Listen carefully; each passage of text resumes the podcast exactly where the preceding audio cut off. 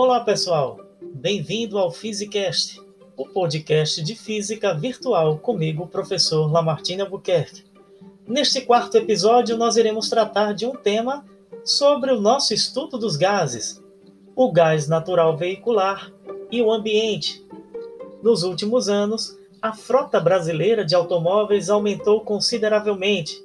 Esse fato provocou maior utilização do gás natural veicular, GNV, como combustível.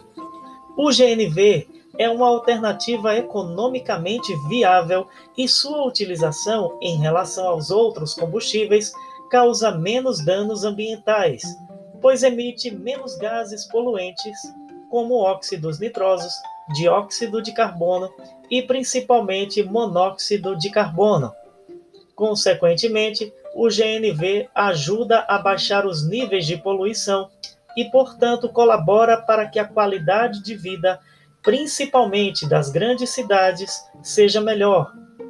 O governo brasileiro tem incentivado o uso do GNV como combustível, mas o custo de adaptação dos veículos ainda é considerado relativamente caro, entre R$ 2.000 e R$ 3.500. O gás natural é usado para abastecer residências, estabelecimentos comerciais, postos de combustíveis, indústrias e usinas de geração de energia elétrica, as termoelétricas. O GNV é um tipo de gás natural acumulado em rochas no subsolo associadas à existência do petróleo. Por ser mais leve que o ar, cerca de metade do seu peso em caso de vazamento, o gás natural se dissipa rapidamente.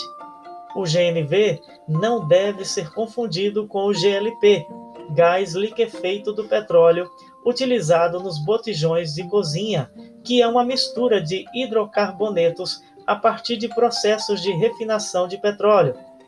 No caso do GLP, o gás é mais pesado do que o ar, e se houver vazamento, ele tende a se acumular próximo do chão. O meu desafio para você hoje é o seguinte: faça uma pesquisa sobre o GNV e envie ao seu professor. Este foi o quarto episódio do nosso Physicast, o podcast de física virtual comigo, professor Lamartine Albuquerque. Até a próxima!